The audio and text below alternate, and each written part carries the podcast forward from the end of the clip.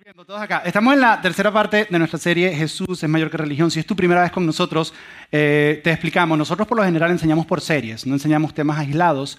¿Por qué? Porque pensamos que es mucho más práctico agarrar un tema y dividirlo en varias semanas, agarrar un solo día y darte toda la información de ese tema un mismo día, porque el 75% de esta información te vas a olvidar. Entonces, si lo dividimos en varios pedazos, te queda más información y de alguna manera lo asimilamos mejor.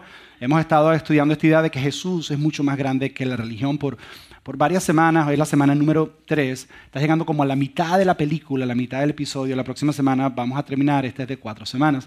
Lo que hemos estado diciendo en esta serie, eh, empezamos diciendo que la religión es algo muy poderoso, pero al mismo tiempo es algo muy peligroso. La religión es algo extremadamente peligroso. En el mundo de hoy, o la mayor cantidad de guerras que existen a nivel mundial es debido a la religión. Y hoy vamos a hablar un poco acerca de eso. Entonces, es algo bien peligroso. Y la razón por la que la religión es peligrosa, la razón por la que la religión es tan delicada, es porque eh, hay algo de religión en cada uno de nosotros.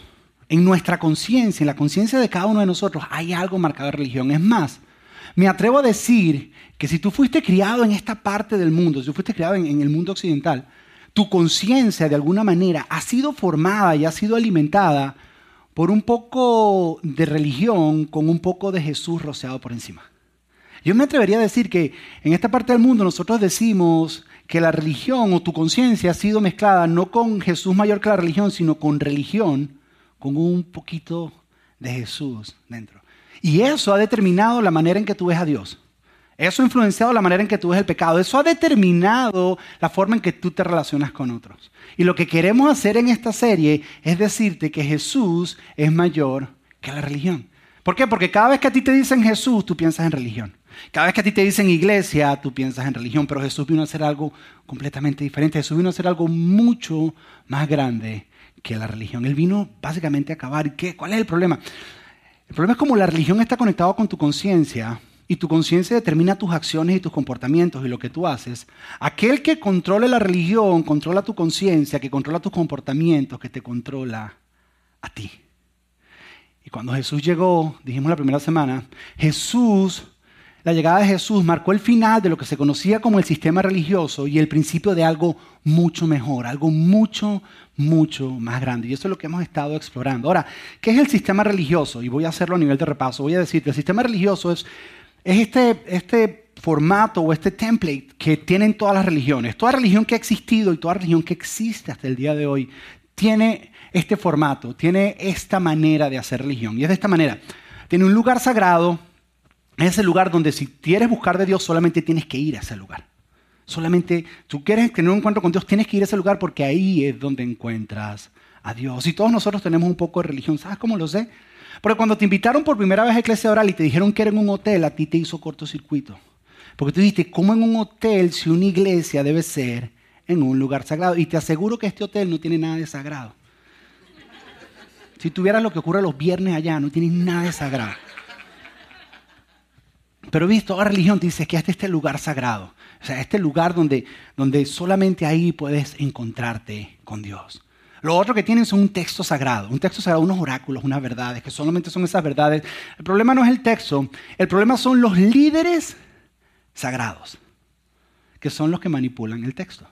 Solamente los líderes sagrados tienen acceso a este texto sagrado y manipulando la interpretación llegan a tu conciencia y te manipulan a ti y manipulan tu comportamiento y controlan tu vida. Y un pequeño grupo de líderes termina controlando tu vida a través de la religión porque en cada uno de nosotros hay algo de religión. Y luego hay seguidores sinceros, seguidores que genuinamente quieren, pero de alguna manera son parte de. Entonces estos líderes sagrados, manipulando el texto en los lugares sagrados, se paran como si fueran intermediarios entre tú y Dios. Y ellos te dicen cuáles son los pasos que tienes que hacer para estar tú a cuentas con Dios. Y si no haces lo que ellos te dicen, Eventualmente o vas para el cielo o vas para el infierno, pero eso lo determinan ellos de acuerdo a la interpretación de su texto. Y de alguna manera, yo no sé por qué, pero eso se alinea con nuestras conciencias. Y nosotros terminamos cayendo en eso una y otra vez. Ahora, cuando Jesús llegó, Jesús vino a acabar con eso. Jesús dijo, ya no hay más lugares sagrados. Lo más sagrado que existe es la persona que está a tu lado. Para Jesús, él decía, lo sagrado no es el lugar geográfico. Porque lo más sagrado que existe en este planeta es cada persona que está en este planeta que de nacimiento tiene el derecho de ser portador de la imagen de Dios. Y eso es lo que lo hace lo más sagrado. Que cuando tú estás en un lugar geográfico y para ti ese es el lugar más sagrado, tienes que entender que la persona que está a tu derecha o a tu izquierda es más sagrado para Dios que el lugar geográfico o el pedazo de tierra donde estás parado. Jesús también, un día, un día Jesús estaba hablando con una mujer y esta mujer le pregunta, ¿dónde encontramos a Dios? ¿Dónde se adora a Dios? ¿En el templo o en este monte? Y Jesús le dice, acabando con los lugares sagrados, le dice, mira, ni en el templo ni en el monte, porque ya llegó un nuevo movimiento que a Jesús no lo encuentras ni en Jerusalén ni en el monte, sino en todos los lugares. En todos los lugares se puede adorar a Dios, dice Jesús. Jesús también cambió todo lo de las reglas. Todo este texto sagrado. Toda religión tiene un montón de reglas. Cuando Jesús llegó, la religión de la época tenía un montón de reglas. Y Jesús dijo, ustedes han complicado esto mucho y ustedes no han entendido de qué se trata. En el principio solo se le dieron 10, ustedes se encargaron de hacer 613 leyes más. Esto es un poco más sencillo, es un poco más simple. Jesús dijo, lo voy a poner tan fácil que hasta un niño lo puede entender. Voy a resumirles todos en una sola palabra.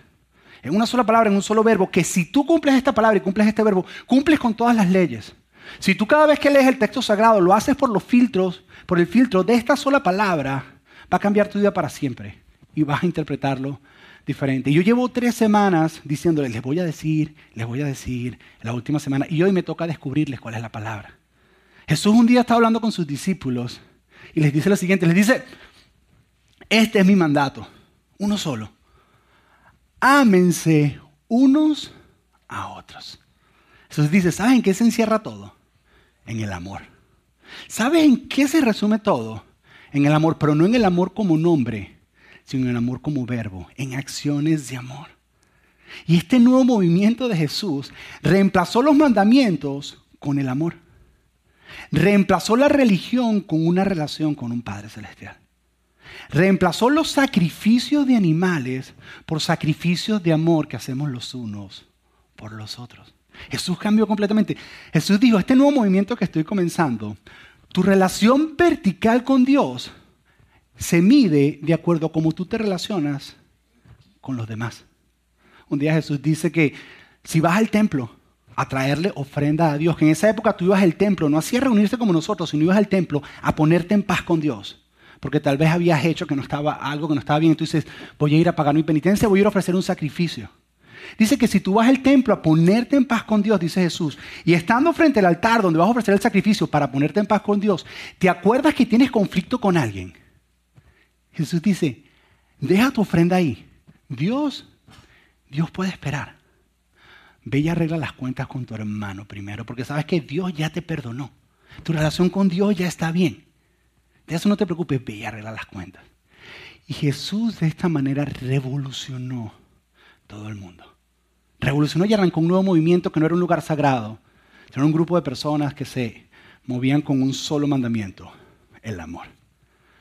Ahora, lo que vamos a hacer hoy es un poco diferente. Tal vez te invitaron y te dijeron, vas a ir a una iglesia un poco diferente. Hoy, hoy va a ser bien diferente. Hoy te vas a sentir como una clase de historia. Para aquellos que les gusta la historia dicen yes.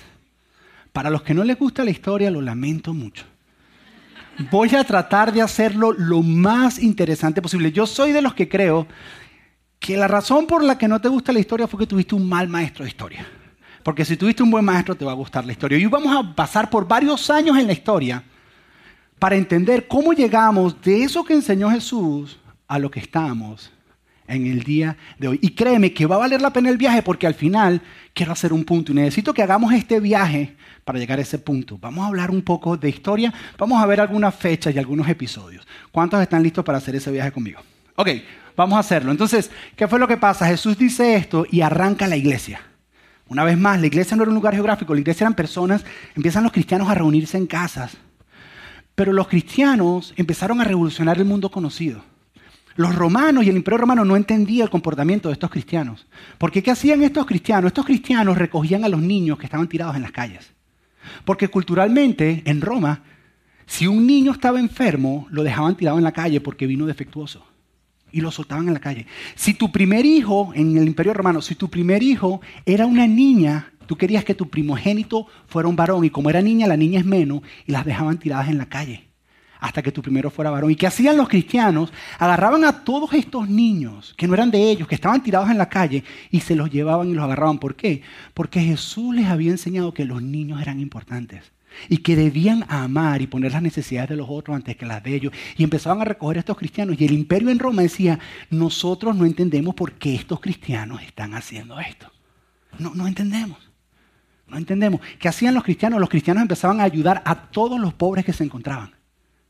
O sea, no solamente a los pobres de los cristianos, sino incluso pobres que no creían igual que ellos. Ellos los ayudaban. ¿Por qué? Porque Jesús les había enseñado. Les había enseñado que tenían que amar y cuando hubieran una necesidad, tratar de cubrir. Ellos decían, nosotros no entendemos. Decimos, no entendemos cómo estos cristianos se aman unos a otros de la manera en que se aman. No entendemos cómo estos cristianos se perdonan unos a otros de la manera en que lo hacen. No entendemos cómo estos cristianos se soportan unos a otros. ¿Qué hay en ellos? Y eso causó una revolución en el mundo conocido. Ahora, recuerda, recuerda que en estos primeros años ellos no tenían ni Biblia. No había Biblia. Ellos se reunían, ellos se reunían a hablar de las historias de Jesús. Pero siempre se acordaban, Jesús solo dejó un mandamiento, el amor. Cuando salgamos de acá, cuando salgamos de acá, practiquemos el amor, amémonos unos a los otros. Y así estaban transformando el mundo. La gente no entendía qué era lo que estaba pasando. Ahora, en el año 70 después de Jesús pasa algo bien peculiar es la destrucción del templo judío. En el año 70 se destruye completamente el templo judío. Y es como si Dios estuviera haciendo una puntuación diciendo, la época del sistema religioso y el templo se terminó. Ya no hay lugar sagrado donde tienes que ir a buscar.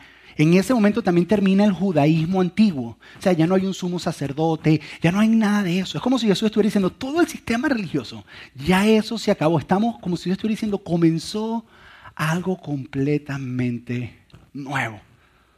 Y luego, 28 de octubre del año 315, 18 de octubre del año 313, perdón, aparece un hombre en la historia. Su nombre Constantino. No, no, Constantino. Tiene una mirada extraña, Constantino. Pero su nombre, imagina cuánto tiempo tuvo que estar parado para que hicieran eso. Su nombre, y le hicieron la barbilla perfecta, que dudo que la tenía así. Ok, su nombre es Constantino. En el año, en el día 28 de octubre del año 313, Constantino estaba yendo a una batalla junto contra otro emperador. La batalla era para definir quién iba a ser el emperador que iba a gobernar todo el imperio romano. En otras palabras, se iba a definir quién iba a ser el líder mundial, porque el imperio romano gobernaba todo el mundo. Y el 28 de octubre, cuando él va caminando hacia la batalla, en mediodía, en la mitad del día, Constantino tiene una visión. Y la visión es la visión en el sol, o más allá del sol, una cruz en el cielo. Y algunos historiadores dicen que él lo escuchó, otros dicen que simplemente vio la siguiente frase. Y la frase es la siguiente, que decía, in hoc signo vinces, que quiere decir, con este signo vencerás. Constantino no era cristiano. Él no creía en Jesús. Pero se detiene y dice, con este signo vencerá, se detiene, detiene a todos sus soldados y le marca, le hace una marca de la cruz en todos los escudos de cada uno de sus soldados. Constantino va a la batalla y gana la batalla. Desde ese momento se hizo cristiano. Y no solo se hizo cristiano, los cristianos empiezan a celebrar lo que Constantino logró y desde ese entonces los cristianos pasan a un nuevo estatus. Ya los cristianos no son marginados ni perseguidos ahora pasan a un nuevo estatus social. Es más, unos años más tarde, Constantino hace del cristianismo la religión oficial del imperio romano. Antes era la mitología griega, pero ahora la religión oficial del imperio romano es el cristianismo. ¿Qué significa? Que donde sea que ellos llegaban, ellos decían, ahora ustedes son conquistados por nosotros, ustedes tienen que creer en esto. Hace muchas cosas buenas. Por ejemplo, Constantino empieza a darle dinero a la iglesia mucho dinero a la iglesia. Empieza, donde sea que había fallecido un mártir, él empieza a levantar un templo en ese lugar. Aquí murió un mártir, le levanta un templo, aquí murió un mártir, le levanta un templo y empezó a hacer templos por todos lados. Empezó a darle mucho dinero a la iglesia. Empezó y dijo que la iglesia no necesitaba pagar taxes. La iglesia no paga taxes. Entonces la gente rica empezaba a donar sus pertenencias a la iglesia para no pagar taxes sobre sus pertenencias. O sea, se lo donaba y decía, ok, consagro esto para Dios. Seguía siendo de él y él seguía usándolo como le daba la gana. Pero él lo estaba consagrando para Dios. Entonces, no pagaban taxes, sus pertenencias, sus propiedades. Empezó, eh, eh, abolió por completo la crucifixión. Nadie podía crucificar. Entonces la cruz terminó siendo el símbolo de la muerte de Jesús. Ya no pasaba siendo como un símbolo de tortura, como lo era. Constantino le dio valor a los niños y cualquier persona que adoptaba un niño, el gobierno los ayudaba. Entonces la gente empezó a adoptar niños, no por amor a los niños, sino porque te daban dinero cuando adoptabas a un niño. Y los cristianos dejaron de ser una minoría perseguida a una mayoría ahora con muchísimo poder. Ahora los que gobernaban absolutamente todo. Tú dices, qué bueno. Pero había un problemita. Que yo no creo que fue a propósito, yo no creo que fue intencional, yo creo que simplemente se dio esto. Y el problema es que ahora el cristianismo estaba demasiado entrelazado con el imperio romano y no se podían separar. Entonces nace lo que nosotros conocemos como el sacro imperio romano o el santo imperio romano, que el problema es que era más romano que santo. Y se empieza, ¿qué empiezan a hacer? Empiezan a hacer todas estas iglesias, todos estos templos en diferentes lugares. Y después de hacer todos esos templos, agarran los diferentes libros y hacen una colección de libros, los amarran, les ponen una cadena y los amarran a los púlpitos y lo hacen en un idioma que solamente los líderes religiosos podían leer e interpretar. Solamente ellos tenían acceso a ellos. Y ahora, sin darnos cuenta, 300 años más tarde, después que Jesús vino, tenemos un nuevo sistema religioso pero la versión cristiana. Tenemos un reciclado. Terminamos otra vez en el sistema religioso, pero ahora con más líderes religiosos, con más lugares sagrados.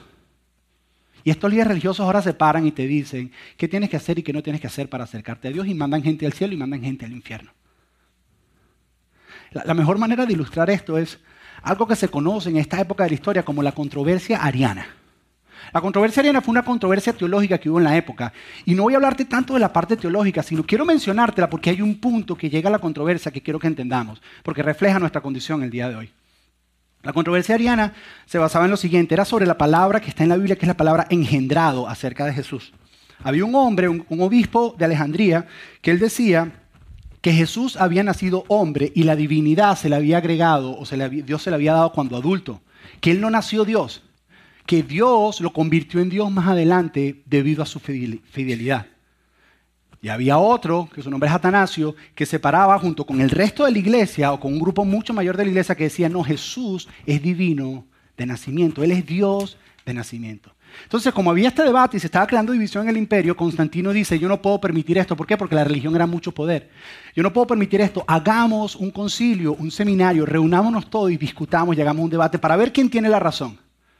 Lo hizo en una ciudad llamada Constantinopla. Es una ciudad a su nombre. Lo hizo ahí, le pagó el pasaje a todo el mundo, le pagó el hotel y las comidas. Vengan todos, yo pago por esto, para asegurarse que todo el mundo lo tratará bien. Él no era teólogo, él no era nada, pero él iba a estar presente. Se para, se para Ariano, él presenta su caso, y se para Atanasio, también de Alejandría, prepara su caso y a la final termina ganando la posición de Atanasio, que dice que Jesús de nacimiento es Dios, que Él era Dios, que Él era divino desde el principio. Y ahí uno diría, bueno, ahí terminó el debate, chévere, todo el mundo se fue para su casa, tú crees lo que tú quieras, yo creo lo que yo quiero, estamos felices, estamos bien.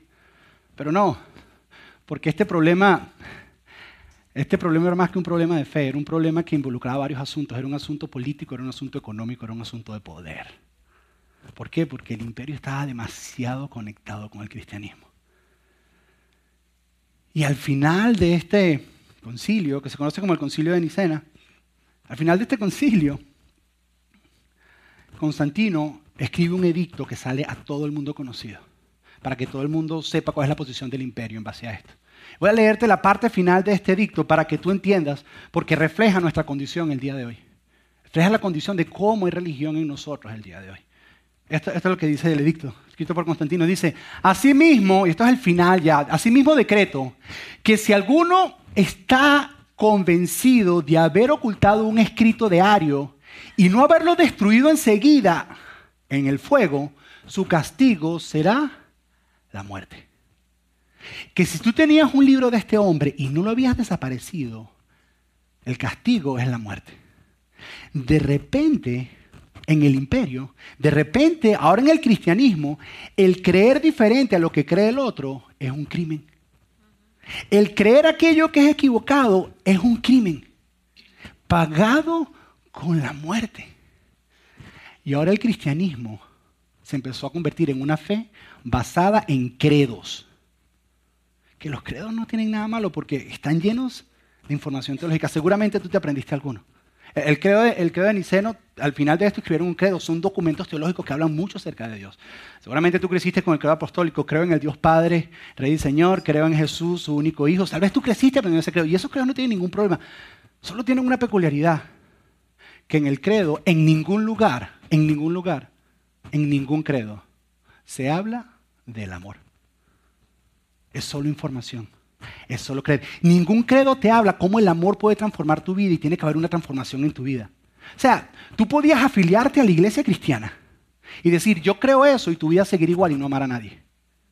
¿Por qué? Porque los credos, los credos eran firmados por los emperadores, pero eran escritos por los teólogos, por los obispos, por los sacerdotes, ellos eran los que escribían los credos. Pero cuando lo escribían ellos decían, tenemos que tener cuidado. ¿Por qué? Porque los emperadores eran más emperadores que cristianos y vivían vidas de emperadores.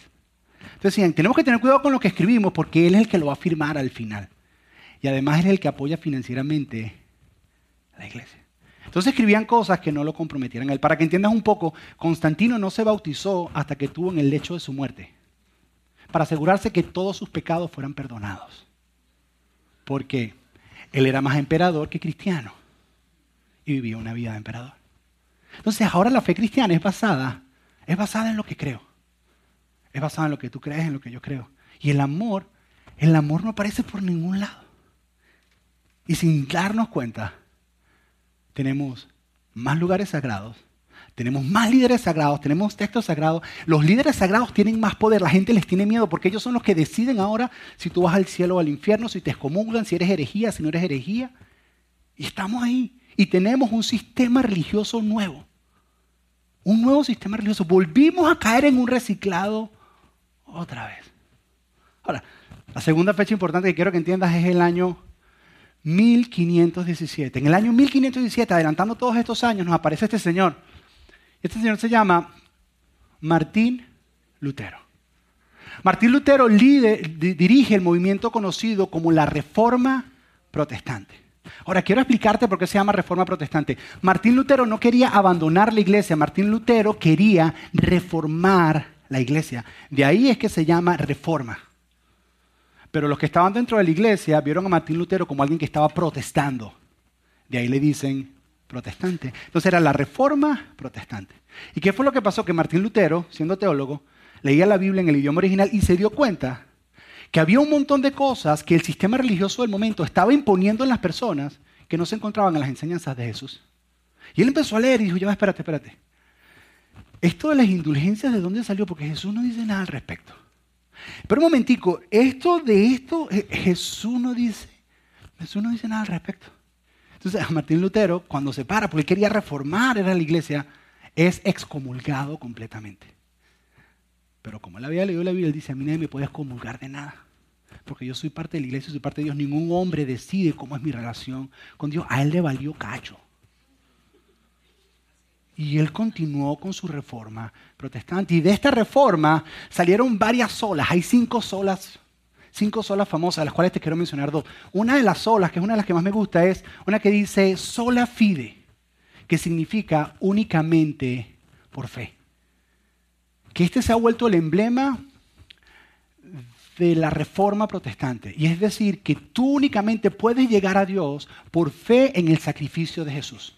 Es lo único. No hay obra que puedas hacer, no hay nada que puedas hacer. No hay ningún hombre que te dice, tú si llegas, tú no llegas. Lo único y solo Dios sabe es entre tú y Dios y poniendo tu fe y tu confianza en lo que Jesús es. Es la única forma. Decía, es solo por fe. Yo no tengo que estar pagando nada a ningún hombre, no tengo que estar pagando nada a ninguna institución o a ninguna, a nada, ninguna organización. Es solamente por fe entre Dios y yo. Sí, esa fue la primera. Ahora, la segunda. La segunda fue muy interesante porque la otra sola es sola escritura. La escritura es que únicamente la escritura, la Biblia, es la única autoridad. Por encima de cualquier hombre en tu vida, la Biblia es la única autoridad.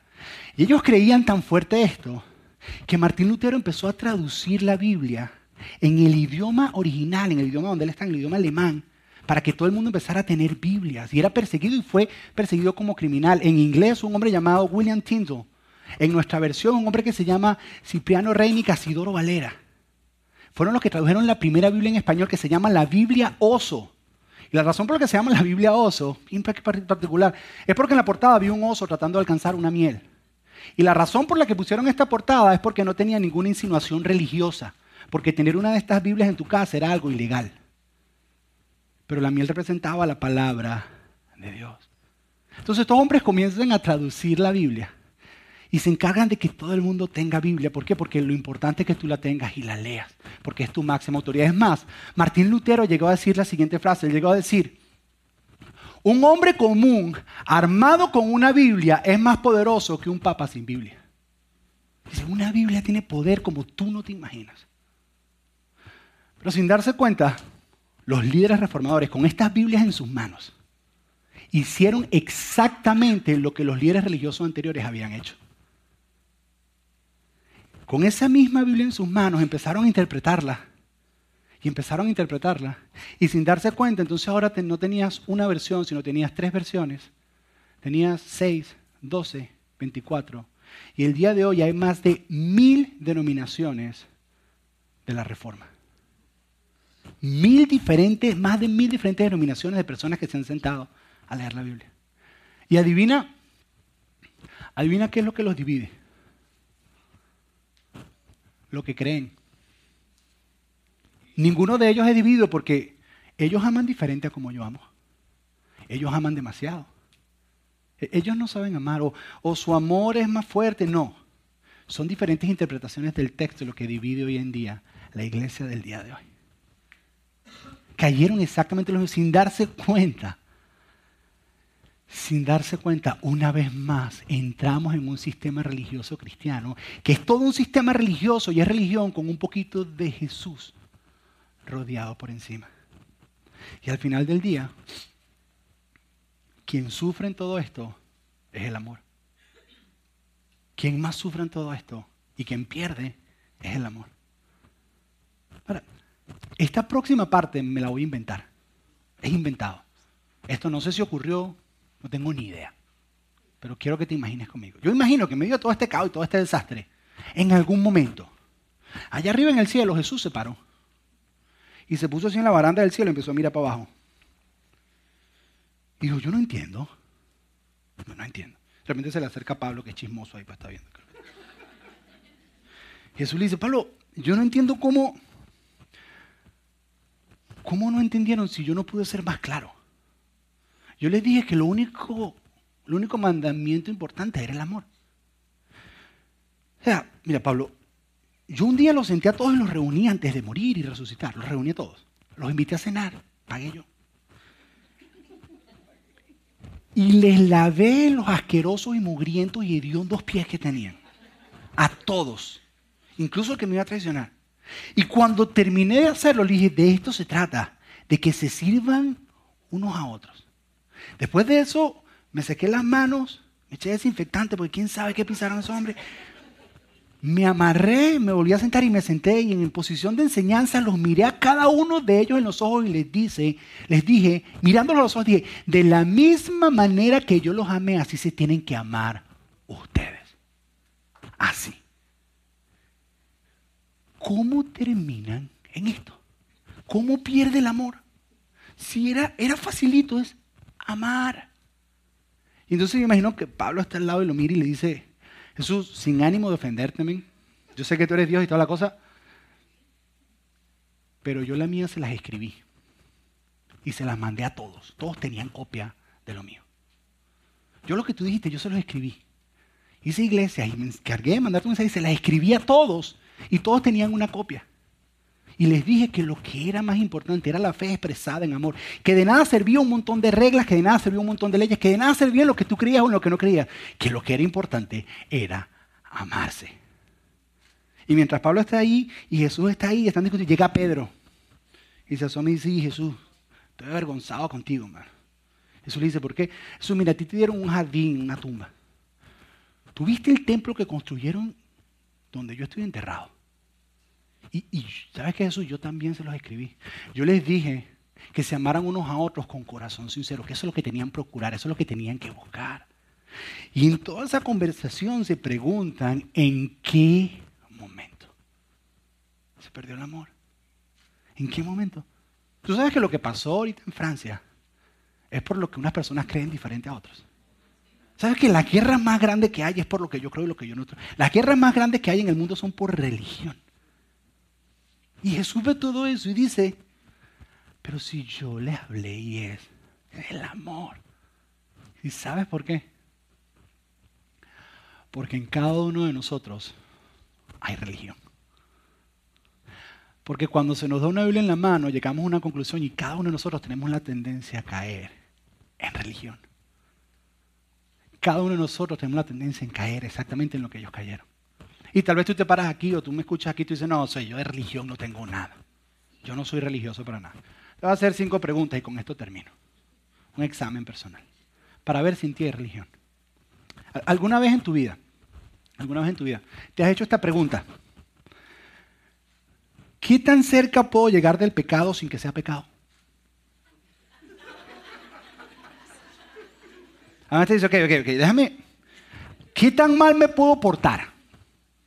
Así como cuando eres noviecito y la cosa. ¿Y qué hasta dónde podemos llegar?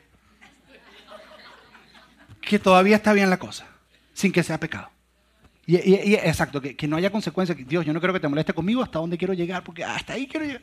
Y es como si le estuviera diciendo a Dios, ¿sabes qué, Dios? A mí me interesa estar más cerca del pecado que cerca de ti. Entonces, quiero saber qué tan cerca puedo llegar al pecado sin que sea pecado. Si alguna vez tú te has hecho esa pregunta, eso es religión. Si alguna vez tú has dicho, ¿hasta dónde? Porque yo no quiero molestar a Dios y no quiero. ¿Hasta dónde? Eso, eso es religión. Eso es la religión que este te dice. A ver, otra. Si alguna vez te has sentido mal por no ir un domingo a la iglesia, por no leer tu Biblia, por no orar, pero te has sentido mal por eso, pero te sientes peor por eso, que lo mal que te sientes cuando maltratas a alguien. Si te sientes peor por no ir a la iglesia, que lo mal que te sientes cuando le mentas la madre a alguien que vas manejando, y no te importa, eso es religión. Eso es religión. Porque si para ti es más importante rituales y cosas que tengas que hacer, que la manera en que tratas a la persona, el daño que le haces a los demás, eso es religión. Eso es que hay religión en ti. Recuerdo hace unos años atrás, yo no faltaba un domingo a la iglesia. Y el primer domingo que falté me sentía malísimo. Me sentía tan mal que estaba insultando a todo el mundo. Y me sentía peor por no ir a la iglesia que el insulto que le estaba dando a todo el mundo. Eso es religión. Eso, eso es religión. Todos nosotros hay algo de religión. ¿Alguna vez has tenido una falla moral? ¿Has cometido un pecado? Tal vez una infidelidad o no sé, lo que sea que hayas cometido, como sea que tú definas falla moral o como tú definas pecado, hoy no te lo voy a definir, pero lo has cometido, lo has hecho. Ya has estado más preocupado en las consecuencias de esa falla o lo que Dios te va a hacer o el castigo de Dios sobre tu vida que el daño que le hiciste a la otra persona. Si piensas así, eso es religión. Porque la religión siempre se enfoca en mí, en mí. Yo vengo, yo vengo a arreglarme yo con Dios y yo, y a mí no importa más nadie. Es más, si alguna vez piensas que por fallar y le hiciste a otra persona, tú puedes pagar ciertas penitencias o puedes hacer ciertas cosas y eso te va a hacer exento a ir a restaurar tu relación con la otra persona, eso es religión.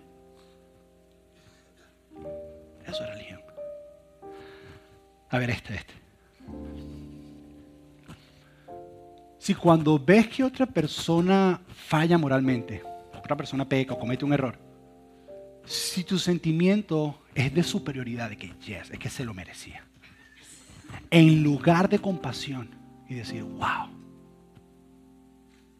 Si tú cuando otra persona falla, tú dices, me siento mejor, porque soy mejor. Si se sientes así, en lugar de sentir compasión por las consecuencias que le va a venir a esa persona en su vida, eso, eso es religión. No es que él anda en esas cosas, no es que él anda metido en eso, no es que ella cree así, es que él es republicano, él votó por Obama, se lo merece, él era chavista, lo que sea. si tú dices que se lo merecía, él votó por Chávez. Y te sientes más, en vez de sentir compasión y decir, wow, eso es religión. Eso es religión. A ver, la última. Ah, espero que se hayan identificado algunos religiosos. La última. Si alguna vez tu filosofía de vida, tu teología o tu fe ha interrumpido tu amor hacia los demás, es religión. Si alguna vez tú dices, no, es que yo no voy a hacer eso, es que yo no creo en eso, mi fe no.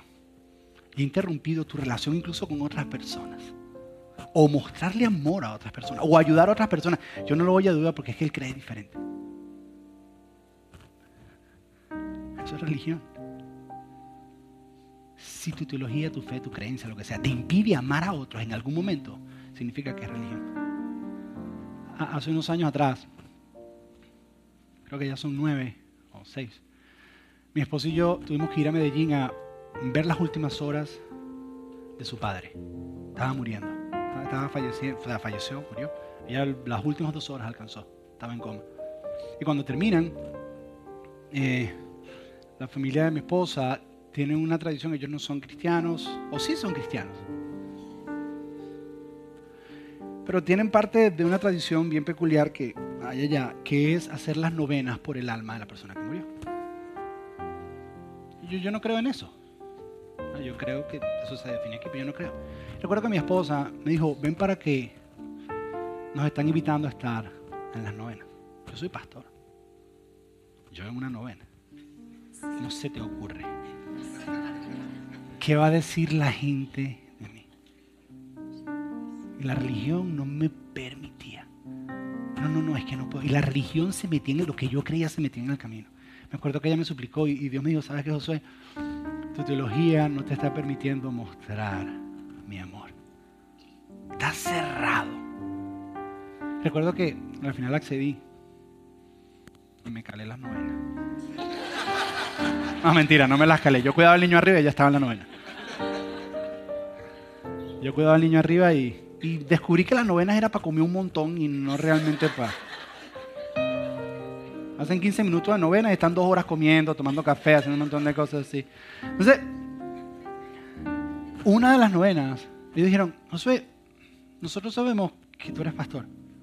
¿Será que tú puedes decir unas palabras en la novena de hoy? Y yo me paré, estuve en la novena, sentía súper raro. Pero en ese momento, porque yo dejé que mi teología se fuera para el chichipotle y yo dejar que el amor de Dios saliera. En ese momento les hablé de Jesús a toda la familia de mi esposa que estaban reunidas en ese momento con uno de los mejores ejemplos que puede haber un familiar que acababa de morir. Y hablarles de la eternidad. Y que cada uno de los miembros de la familia de mi esposa pusiera su fe en Jesús esa noche. Porque yo, la religión casi no me permite hacer eso. Entonces muchas veces, si tu fe, tu teología impide que tú muestres amor a significa que es religión. Ahora imagínate que todos los seguidores de Jesús fuéramos libres de la religión. ¿Cómo viviríamos? Imagínate que todos nosotros fuéramos libres de esa religión. Que cada decisión que tú fueras a tomar no fuera, no fuera filtrada por una religión, sino que fuera sustituido y fuera filtrado por el amor de Dios en tu corazón y en base al amor tú tomas decisiones y que el amor es lo que le da forma a tu conciencia que va a determinar tus acciones. Que lo que haya en tu conciencia sea el amor. No que lo que haya en tu conciencia sea la religión que dirige tus pasos, sino que sea el amor de Dios. ¿Qué pasaría? ¿Qué pasaría en nuestro corazón? La próxima semana vamos a hablar de cómo sacar la religión de nuestros corazones y cómo meter el amor de Dios. La próxima semana, cada vez que vayas a tomar una decisión para tú saber si va a ser el amor o si va a ser religión, te voy a dar una pregunta que te vas a hacer en ese momento y te va a ayudar a definir. No te puedes perder la próxima semana. Trae un invitado, trae a alguien, ven, yo no sé, lo que sea para venir, pero no te lo puedes perder. Mujeres, sus esposos en primera fila para que escuchen. La próxima semana vamos a sacar la religión, porque ya nos dimos cuenta que somos una cuerda de fariseos toditos. Y hay religión en todos nosotros. Pero Jesús vino para acabar con la religión en nuestros corazones y darnos algo mucho más grande que es, que es el amor. Cierra tus ojos. Padre. Gracias, Señor. Gracias. Gracias por enviar a Jesús a hacernos libres de la esclavitud de la religión. Hoy hemos entendido, Señor, que tú viniste con algo mucho mejor, que es el amor. Que es el amor que nos guía, el amor que nos motiva. Pero hoy entendido que somos unos religiosos todos, Señor. Que en algún momento de nuestra vida, Señor, hemos caído en esto. Hoy no, a través de la historia, vemos todo esto y no señalamos a nadie, ni la iglesia, ni Constantino, ni los reformados, porque la realidad es que si nosotros hubiéramos vivido en esa época, hubiéramos caído exactamente en lo mismo. Porque todos los días caemos en lo mismo, Señor. Señor, te pedimos que través de esta serie nos liberes de la religión en nosotros. Y queremos vivir en libertad, en el amor pleno que tú tienes y tú tienes para con nosotros. Gracias. Gracias por enviar a Jesús. Jesús Gracias por mostrarnos el camino. Espíritu Santo, libéranos y haznos libres de corazón. Te pedimos esto en el nombre de tu Hijo Jesús. Amén.